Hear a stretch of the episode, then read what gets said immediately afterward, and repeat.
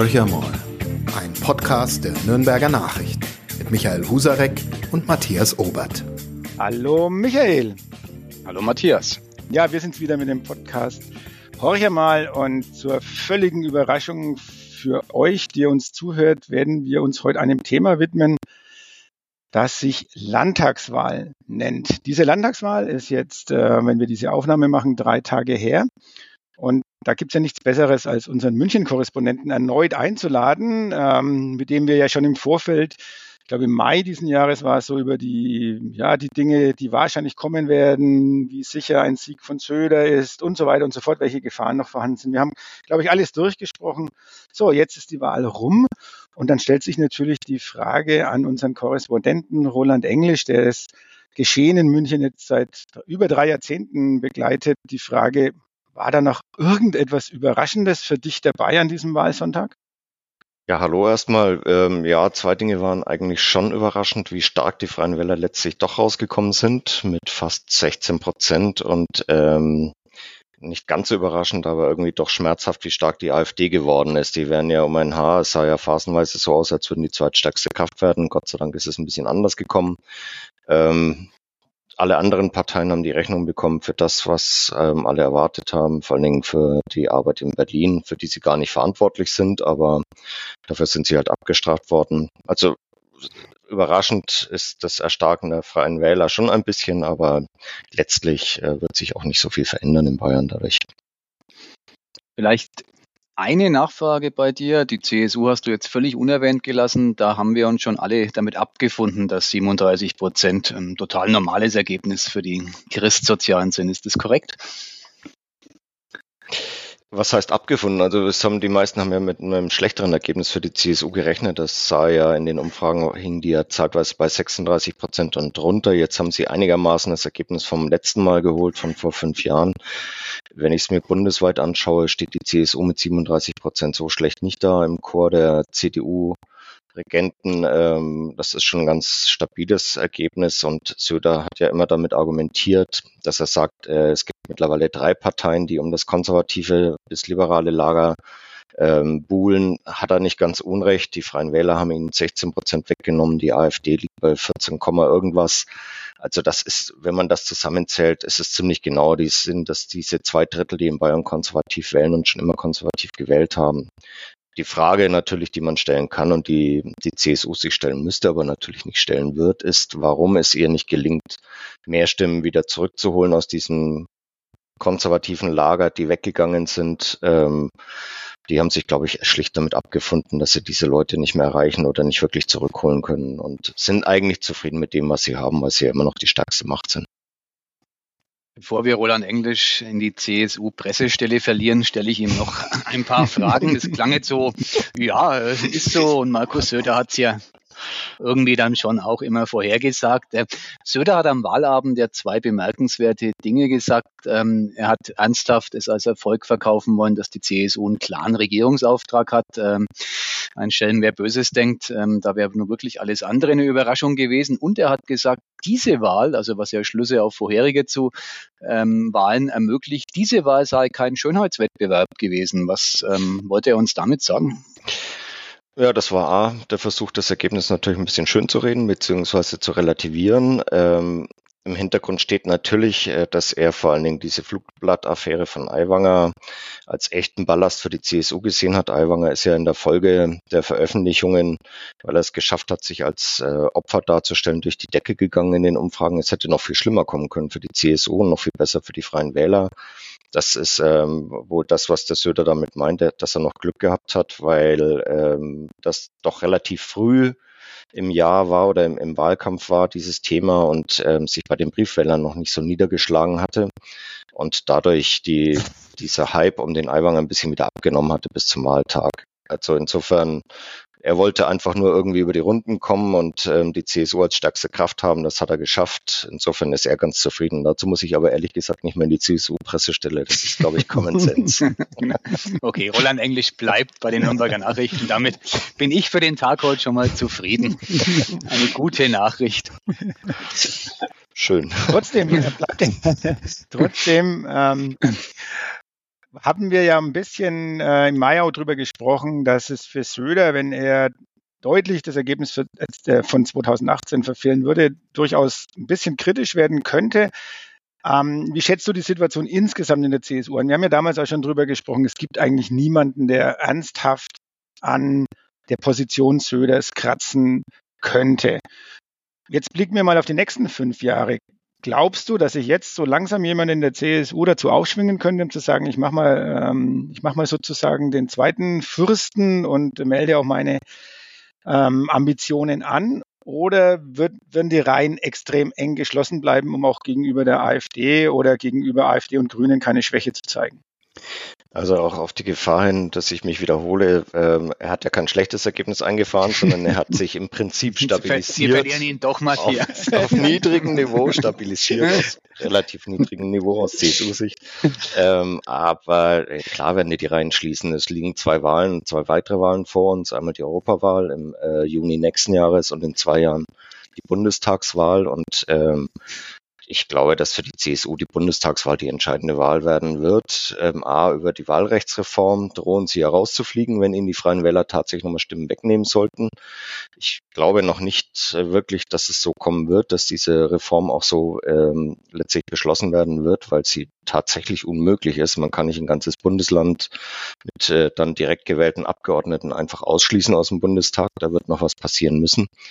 Aber natürlich ist es so, dass die Freien Wähler gerade bei der Bundestagswahl der CSU massiv Stimmen abjagen werden in Bayern. Das ist Aiwangers erklärtes Ziel. Er operiert ja ein bisschen wie die ähm, Bauernpartei in Holland, die mhm. eben es auch geschafft hat, da den Konservativen das Wasser abzugraben und aus dem Stand, glaube ich, stärkste Kraft zu werden in vielen äh, Landesparlamenten. Das ist das, wovon Aiwanger träumt. Und da muss Söder gegensteuern. Und das geht nur, wenn die CSU geschlossen hinter ihm steht. Insofern kann ich mir nicht vorstellen, dass es da jetzt in den nächsten Wochen, Monaten eine Rebellion gegen ihn geben wird. Bleiben wir vielleicht mal ganz kurz noch bei den Personalien. Wie sieht's denn aus? Was glaubst du, wird jetzt kommen? Ich glaube, es wurde ein neuer ähm, Generalsekretär, nee, Fraktionsvorsitzender ähm, wurde äh, bestellt. Ähm, wo siehst du noch Dinge, die sich ändern werden bei der CSU und, und mit welcher Zielsetzung wird Söder da umstrukturieren? Also wenn, äh, wird es die Änderungen im Kabinett geben. Ähm, da weiß man aber im Moment überhaupt nicht, wo es hingeht. Äh, die müssen erstmal ihren Koalitionsvertrag aushandeln und sich äh, thematisch festlegen, welche Schwerpunkte sie wo setzen wollen. Dann wird es um die Frage gehen, wie die Ressorts zugeschnitten werden. Das kommt ganz am Ende, also in zwei bis drei Wochen in etwa. Ähm, und dann wird man überlegen, wer welchen Posten bekommt. Äh, es gibt ja ein paar Leute, die gesetzt sind, die haben schon eine, eine Zusage von Söder, dass sie auch in ihrem Amt bleiben. Das sind die drei Kernressorts der CSU. Das ist Finanzen, Albert Füracker aus, äh, aus Neumarkt, äh, Joachim Herrmann aus Erlangen und die Michaela Kaniba, die das äh, Landwirtschaftsministerium behalten wird. Da können die Freien Wähler fordern, so viel sie wollen. Das werden sie im Leben nicht kriegen von der CSU, weil das einfach ihre DNA ist und ähm, auch wichtig ist für den Söder, weil er ja jetzt auch wieder Land und Stadt zusammenführen muss. Ähm, da hat, ist ja eine erhebliche Spaltung entstanden in den letzten äh, paar Jahren, auch durch Aiwanger, der da massiv einen Keil reingetrieben hat. Das versucht Söder natürlich zu heilen, weil er ähm, da auch dem Aiwanger das Wasser abgraben möchte. Aber jetzt aber sagt ja, äh, Hubert Aiwanger, sich im Moment auf, ne? Genau, genau, wollte ich gerade sagen. Ja. Der sagt so Söder, hab dich nicht so mädchenhaft, Markus. Ähm, also er lässt ja ziemlich krachen und äh, kann vor Kraft kaum mehr laufen, der Hupsi. Also das wird ja jetzt kein Vergnügen, diese Sondierung und die Koalitionsgespräche. Es gibt ja gleich Koalitionsgespräche, keine Sondierung. Ähm, die, die sind ja jetzt ähm, keine ähm, Gmade Wiesen, wie man in Bayern sagt, sondern da wird es ja knirschen oder glaubst du, dass Aiwanger einfach nur sein übliches Spielchen abzieht oder will er wirklich noch mehr haben? Das glaube ich, ja, dass er mehr haben will, das steht ja außer Frage. Das ist auch sein gutes Recht. Die haben zugelegt, die Freien Wähler. Ähm, Söder hat die Tür ja schon im Prinzip aufgemacht, indem er gesagt hat, dass äh, die Freien Wähler nicht mehr als fünf Kabinettsmitglieder kriegen werden. Muss man dazu wissen, dass Bayern eine Besonderheit hat gegenüber dem Bund. Bei uns sind äh, Minister und Staatssekretäre gleichberechtigt ähm, im Kabinett. Die haben beide Stimmrecht. Das ist im Bund anders. Da haben nur die Minister Stimmrecht. Deswegen haben Staatssekretäre hier ein ganz anderes Gewicht. Das Kabinett besteht im Moment aus 14 Ministern und drei Staatssekretären. Und es ist gut denkbar, dass äh, Söder den Freien Wählern ein Ministerium geben wird, äh, für das sie halt dann auf einen Staatssekretär verzichten müssen. Welches das sein wird, muss man wirklich völlig offen lassen. Da geistern ja im Moment schon Spekulationen rum vom Justizministerium für Alexander Holt bis hin zum äh, Gesundheitsministerium für die Susanne Endres, die Generalsekretärin der Freien Wähler. Das, da würde ich mir jetzt überhaupt keine Prognose zutrauen, weil das wirklich ganz am Ende entschieden wird. Was Aiwanger natürlich macht, ist, er bläst sich mordsmäßig auf. Das macht aber der Söder umgekehrt nicht anders. Der versucht auch den Freien Wählern ihre Schranken aufzuzeigen.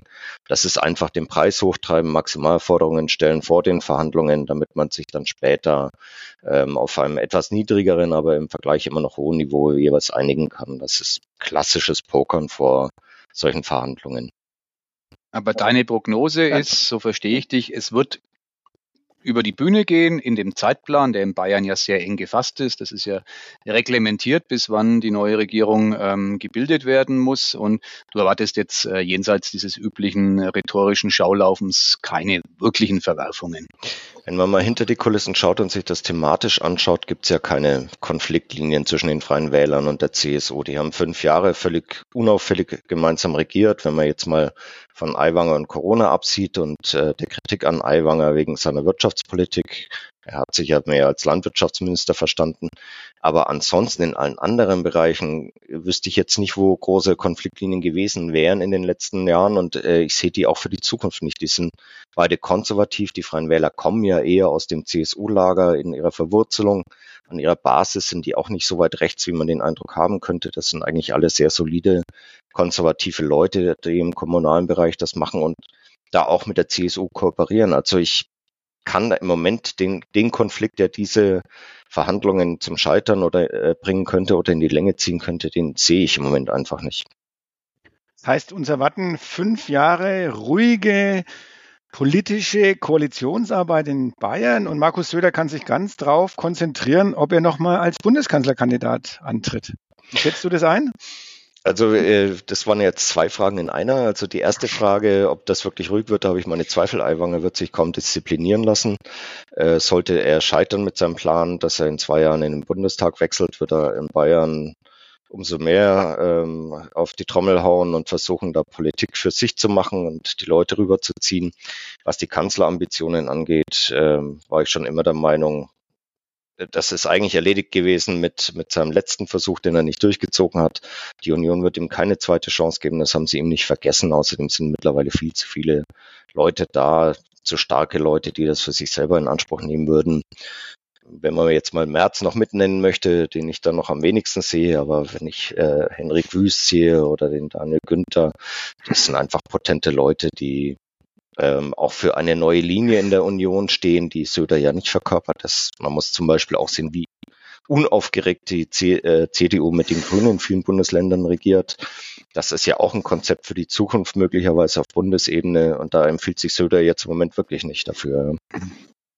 Es wäre von mir noch eine Anschlussfrage. Kann es sein, dass Markus Söder als Typus äh, eher ein Auslaufmodell ist. Wenn ich mir anschaue, wie geräuschlos Boris Rhein in Hessen die Wahl gewonnen hat, der ist also in gewisser Hinsicht ein Anti-Söder, das ist kein, kein Krawalliger, keiner, der jetzt irgendwie dieses äh, Ich bin Führer und marschiere vorne weg äh, stets vor der Brust trägt. Wenn man sich dann Hendrik Wüst anschaut, wenn man auf äh, den Herrn Günther in Schleswig-Holstein blickt, das sind ja alles irgendwie Typen, die, die einen anderen Politikstil ähm, an den Tag legen. Möchte das sein, dass wir da so eine Art Generationenwechsel haben oder ist es einfach zu früh, momentan darüber sich Gedanken zu machen?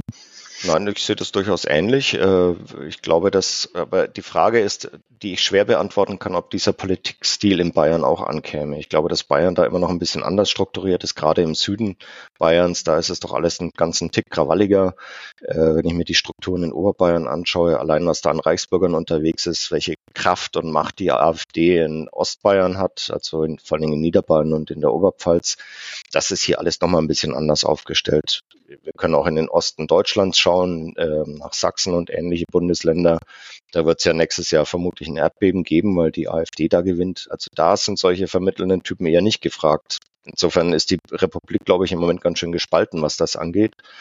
Aber die Union wird ähm, nach meiner Einschätzung eher auf diese ruhigen Typen setzen werden, weil das im, in den Westländern einfach das Erfolgskonzept ist außerhalb Bayerns. Du warst jetzt gerade schon in den Elendsgebieten des Freistaats, ähm, Niederbayern und der Oberpfalz. Äh, das meine ich jetzt nicht wegen einer Missachtung, sondern ich spreche jetzt aus der Sicht der bayerischen SPD. In den beiden Regierungsbezirken gibt's, ähm, man, man kann das kaum glauben, es ist aber so, jeweils nur noch einen SPD-Abgeordneten, also einen für ganz Niederbayern, einen äh, für die Oberpfalz. Nichts kann den Niedergang dieser Partei anschaulicher machen, finde ich. Ähm, hat die SPD fertig in Bayern oder kommt da nochmal irgendwann was? Ja, das ist der Fluch des Niedergangs oder der schlechten Ergebnisse ist einfach, dass natürlich dann auch das Personal verschwindet. Äh, die guten Leute gehen aus der Landespolitik raus in die Kommunalpolitik oder in die Bundespolitik. Die SPD ist personell einfach völlig ausgeblutet mittlerweile. Ich wenn man sich das anschaut, das sind ja nur 30 Jahre, in denen dieser Niedergang, das heißt nur, aber 30 Jahre, in denen dieser Niedergang stattgefunden hat, von 30 Prozent auf jetzt nur noch knapp acht. Also, und es hat Leute gegeben, die schon gewarnt haben, dass die SPD unter die 5 Prozent Grenze fallen könnte in Bayern die Sozialdemokraten finden in Bayern einfach nicht wirklich in die Spur. Ihre Themen sind ja nicht falsch gesetzt. Äh, wenn ich mir die Frage Wohnungspolitik anschaue, das ist etwas, was jeden betreffen müsste eigentlich und auch betrifft. Die Leute finden ja keine bezahlbaren Wohnungen. Und trotzdem ist die SPD damit nicht durchgedrungen liegt zum Teil daran, dass natürlich die Grünen ihnen das Wasser mit abgraben. Das ist ja im linken Lager genauso wie im, im konservativen, dass sich ähm, einfach die Zahl der Player vergrößert hat, ähm, der Kuchen aber nicht größer geworden ist. Das schlägt sich ja auch bei der SPD ein, aber ich glaube, dass im Moment jedenfalls ihre Politik einfach nicht ankommt bei den Leuten. Und du hast es erwähnt, mit einem Abgeordneten in ganz Niederbayern ist auch wirklich nichts mehr zu holen, weil wie, wie will der sich den Leuten noch präsentieren und ihnen hautnah Politik vermitteln und zeigen, ich bin da, ihr könnt mit mir sprechen, das ist ja unmöglich. Also das ist eine Todesspirale, in der die im Moment sind. Du hast ja. die Grünen gerade erwähnt, die könnten ja theoretisch diejenigen sein, die vom Niedergang der SPD profitieren, haben das in gewisser Hinsicht sicherlich auch getan. Aber bei dieser Wahl haben sie ja auch einen, ähm, finde ich, doch spürbaren Dämpfer erhalten. Ist die der grüne Aufstieg ähm, gebremst? Ist es eine zwischendurch vorhandene Ermüdungserscheinung wegen der schlechten Performance in der Ampel? Äh, oder ist es tatsächlich so, dass das Grün einfach nicht mehr reißen kann? Sie waren ja jetzt bei der Wahl in ihrer Kernstadt München, in der du auch lebst, ähm, den Nimbus konnten sie halten, dass es ähm, da die Nummer eins ist. Aber ansonsten, ähm, wenn man sich das anschaut, das Ergebnis der Grünen, war sehr eher enttäuschend. Auch das haben sie versucht, ein bisschen zu überspielen. Aber nüchtern betrachtet haben die ziemlich federn lassen müssen. Ja, massiv haben die federn lassen müssen. Die haben, hatten sich ja schon bei 20 Prozent gesehen, jetzt sind sie bei 14. Also das ist schon ein gewaltiger Unterschied. Ähm, sie sagen aber selber, es liegt nicht nur an der Bundespolitik, also daran, dass sie damit abgestraft worden sind. Die haben einfach das Problem, dass sie sich auf dem Land nicht verkaufen können. Die sind das, die Grünen sind eine Stadtpartei, die sind in München stark. Äh, in den anderen Städten waren sie auch nicht so schwach. Draußen auf dem Land schaut es ganz anders aus. Da können sie überhaupt nicht performen und den Leuten vermitteln, warum ihre Politik richtig ist und warum es sinnvoll ist, sich um äh, eine ökologische Landwirtschaft zu kümmern, obwohl die Bauern ja bereit dazu sind. Das muss man ja auch sagen. Es gibt ja immer mehr äh, Ökobetriebe und trotzdem punkten die Grünen auf dem Land überhaupt nicht. Ähm, und schaffen es auch nicht, den Leuten da irgendwie aus der Seele zu sprechen. Das wird sich auch in absehbarer Zeit nicht ändern. Insofern denke ich mal, haben die ihr Limit erreicht. Das liegt halt um die 15 Prozent. Das ist eben das städtische bis großstädtische Milieu und die Leute außenrum die sich, ähm, hat dieser Tage auch ein schlauer Kopf mal gesagt, das auch leisten können, grün zu sein. Das ist ja auch immer eine Frage der Finanzen, ob ich mir jetzt eine Wärmepumpe vor die Tür stellen kann oder nicht und äh, mit was ich heize und ob ich aufs Auto verzichte oder ob ich mir ein Elektroauto kaufe oder nicht. Das muss man alles stemmen können und ähm, das können viele auf dem Land halt nicht. Und da haben die Grünen dann echt ein echtes Akzeptanzproblem. Bleibt noch eine Partei, über die wir auf jeden Fall auch noch sprechen müssen. Zwei Parteien bleiben eigentlich, worüber wir reden können, aber eine, die natürlich ein, ein sehr, sehr gutes Ergebnis eingefahren hat, die AfD. Allen halben, auch in Bayern, hat man das Gefühl, überall schon großes Erschrecken über das doch durchaus sehr, sehr positive Ergebnis für die AfD. Ähm, Du hast im Vorgespräch schon mal ganz kurz gesagt, die, was Ihnen gelungen ist, der AfD, auch etliche dieser Nichtwähler wieder an die Wahlurne zurückzubringen. Ist es aus deiner Sicht wirklich so, dass es genügt mit solchen schlichten Parolen wie wir heizen, wie wir wollen und äh, Strom muss billig bleiben oder Strom muss billig werden, ähm, Menschen dazu zu bringen, zur Wahl zu gehen und genau diese Partei zu wählen, die ausgewiesenermaßen äh, erstens mal in Bayern völlig in sich zerstritten war im Landtag, die eigentlich nichts zu Wege gebracht hat und natürlich ausgewiesen rechtsradikal ist. Ähm, wenn ich bösartig wäre, würde ich sagen, ja, das reicht, das trifft es aber nicht ganz. Also es trifft es zum Teil. Die haben mit ihren schlichten Parolen natürlich Leute erreicht, die äh, bereit sind, es gerne zu glauben, einfach weil es bequemer ist. Sie haben natürlich aber auf der anderen Seite auch die Stimmung aus Berlin oder die negative Stimmung aus Berlin aufgegriffen und ähm, da eine, ähm, eine, sind da in eine Lücke gegangen, die die CSU versucht hat reinzukommen, es aber nicht richtig geschafft hat. Also wo die, äh, die AfD mit ihren schlichten Parolen die Leute einfach abgeholt hat. Die Kriegsangst zum Beispiel ist ja auch sowas, die Angst davor, dass die Energiekrise jetzt im Winter wiederkommen könnte. Da ist es relativ einfach, wenn ich sage, okay, einigt euch mit Putin und schafft, schafft das Gas herbei. Das kommt bei den, bei den einfachen Leuten mit Sicherheit an aber nicht nur bei denen. Also die AfD erreicht schon auch ähm, intellektuelle Schichten. Das macht sie ja so gefährlich, dass sie eben nicht ähm, ein Phänomen einfacher Leute ist, sondern in allen Ebenen der Gesellschaft angekommen ist. Und ähm, wenn ich mir jetzt zum Beispiel die Flüchtlingsdiskussion anschaue, da hat sie mit Sicherheit auch gepunktet, es gibt halt viele Leute, die äh, auch bürgerliche Leute, die mit dieser Flüchtlingspolitik nichts mehr anfangen können und sagen, das geht jetzt an meine Substanz und da bin ich nicht mehr bereit mitzugehen. Und darauf hat die Regierung äh, bislang jedenfalls keine Antwort gefunden. Muss sie aber unbedingt, weil sonst wird sie dieses Problem nie in den Griff kriegen. Das Problem bleib, AfD meine ich. Bleibt noch einmal bei der Performance der AfD im, im vergangenen Bayerischen Landtag in der zu Ende gehenden oder gegangenen Legislaturperiode, die war desaströs. Jetzt hatten wir neue ähm, Menschen, die in den Landtag kommen für die AfD und ähm, sagen wir, die Erwartungshaltung ist nicht unbedingt hoch, dass das jetzt ähm, eine super parlamentarische Arbeit werden wird. Offenbar, und das finde ich ja sehr spannend, ähm, spielt es überhaupt keine Rolle, wie die im Parlament sich benehmen und ähm, agieren. Also äh, wie kannst du dir das erklären, dass, dass dieser Connex bei der SPD haben wir gerade diskutiert, kann man sagen, es hat mit hausgemachten Fehlern zu tun. Bei den Grünen haben wir eine Stadt-Land-Thematik, kann man auch manches ableiten, warum die Verluste so sind, wie sie sind. Bei der AfD heißt es allgemein, ja, Gott, ist egal, was die machen. Also warum ist das so bei dieser Partei? Ähm, ja, die AfD spielt ja im Grunde genommen eine andere Platte. Die äh, positioniert sich gegen das sogenannte Establishment gegen äh, die da oben. Das ist klassischer, wenn man sich die Definition anschaut, astreiner Rechtspopulismus, den die betreiben, dieses Abgrenzen gegen die da oben. Und das betreiben sie im Parlament nicht anders. Also da stellen sie sich dar, als wir werden von allen anderen, weil wir Josef Haider, der äh, Jos, wie hieß er, Josef, der Heider, der hat das mal auf den Punkt gebracht. Ja, danke, Josef. Ja, sorry.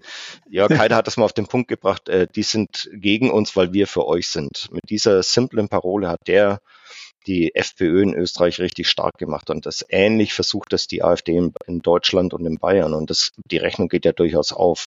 Also es ist so eine, eine Antilinie, die die fahren und da kommt es ihnen sehr entgegen, dass sie im Parlament äh, die Isolierten sind, die also ihre Leute nicht durchbringen, wenn es um bestimmte Posten geht was ich für richtig halte, dass diese Menschen nicht gewählt werden. Das, ein Landtagsvizepräsident der AfD wäre ein verheerendes Signal.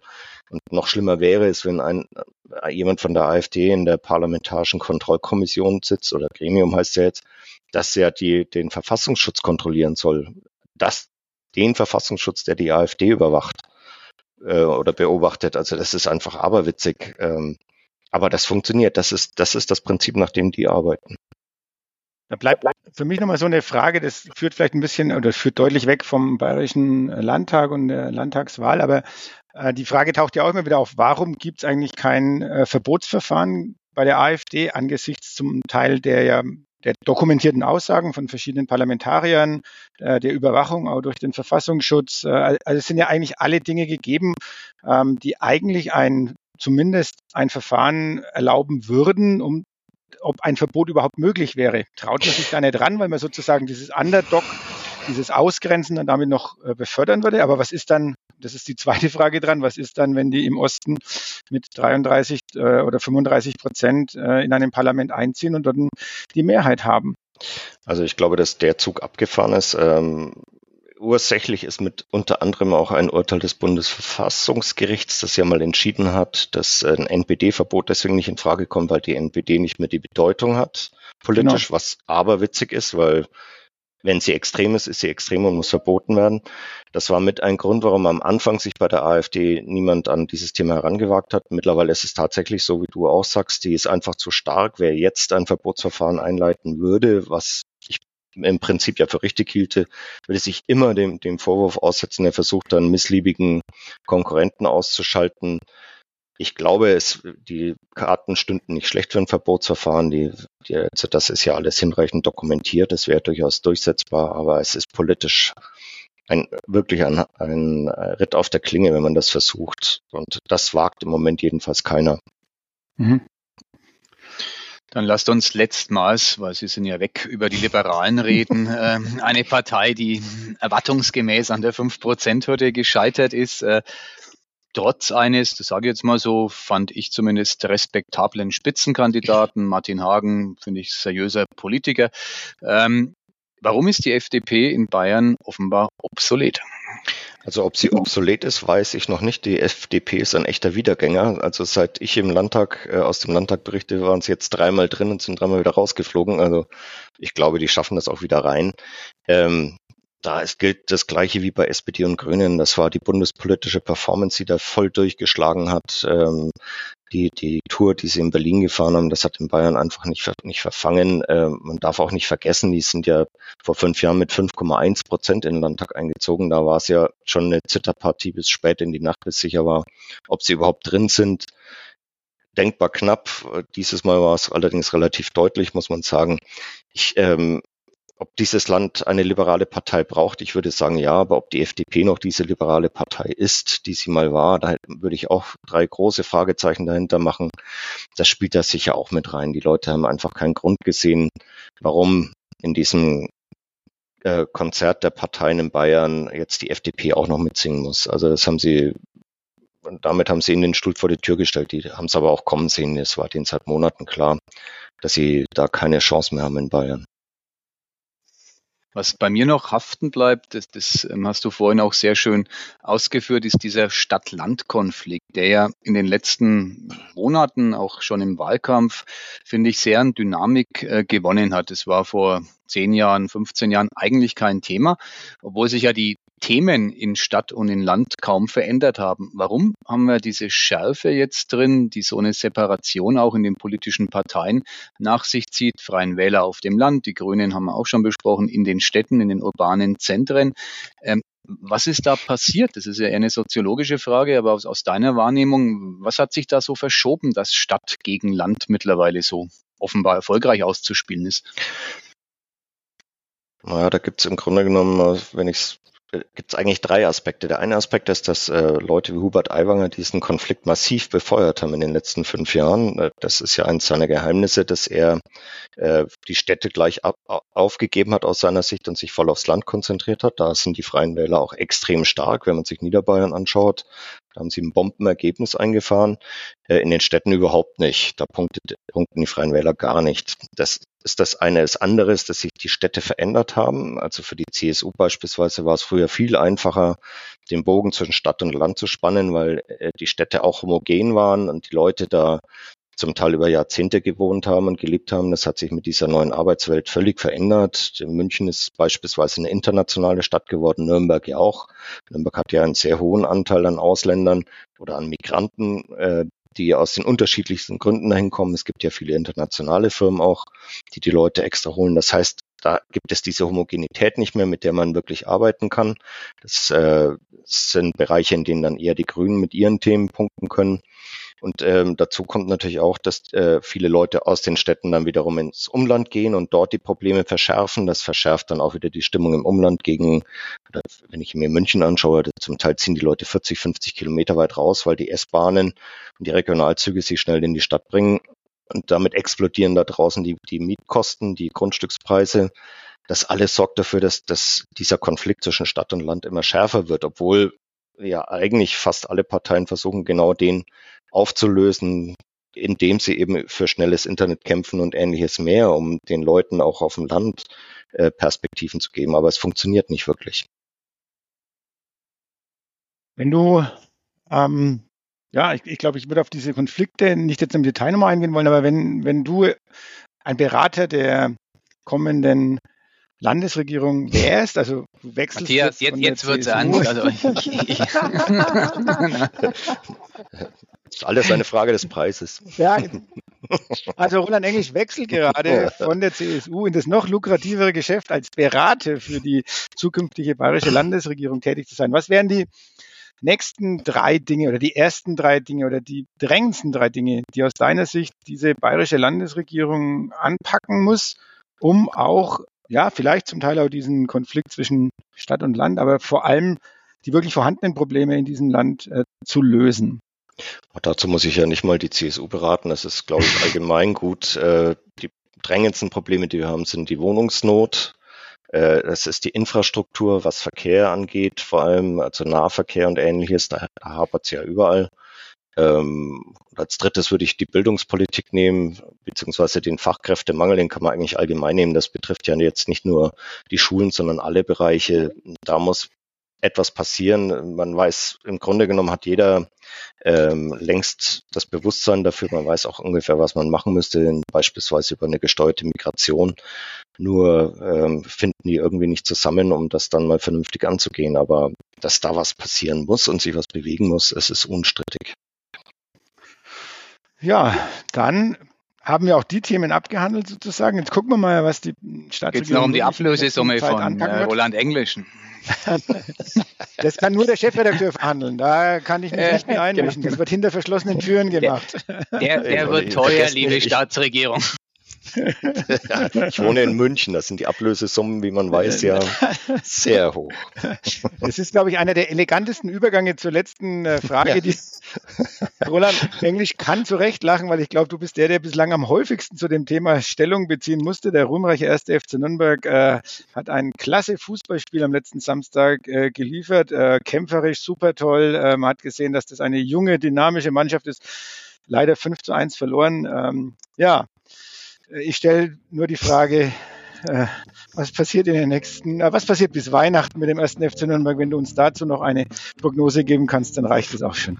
Ach, ich würde ihm wünschen, dass er mal gewinnt. Das wäre ja schon mal ein erster Schritt und dann irgendwann die Meisterschaft und äh, Aufstieg, äh, Aufstieg äh, und so. Also ich, äh, ich bin schon immer noch bei den Nürnbergern. Es ist einfach, äh, man wird es nicht los. Wenn man es einmal war, Nürnberger, dann bleibt man es bis an sein Lebensende. Das ist so.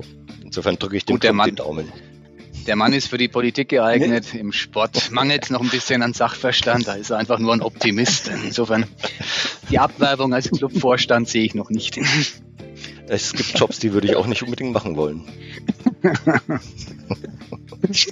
Wunderbar. Dann sagen wir vielen, vielen Dank, äh, lieber Roland, für die ja wieder sehr interessanten und aber auch durchaus amüsanten äh, über halbe Stunde, wo wir jetzt gesprochen haben. Wir lassen uns überraschen, was in Bayern kommt ähm, und wir werden sicherlich bei der einen oder anderen Gelegenheit wieder darüber sprechen. Und wir sagen unseren Hörern ähm, auf Wiedersehen und eine schöne Woche. Mehr bei uns im Netz auf nordbayern.de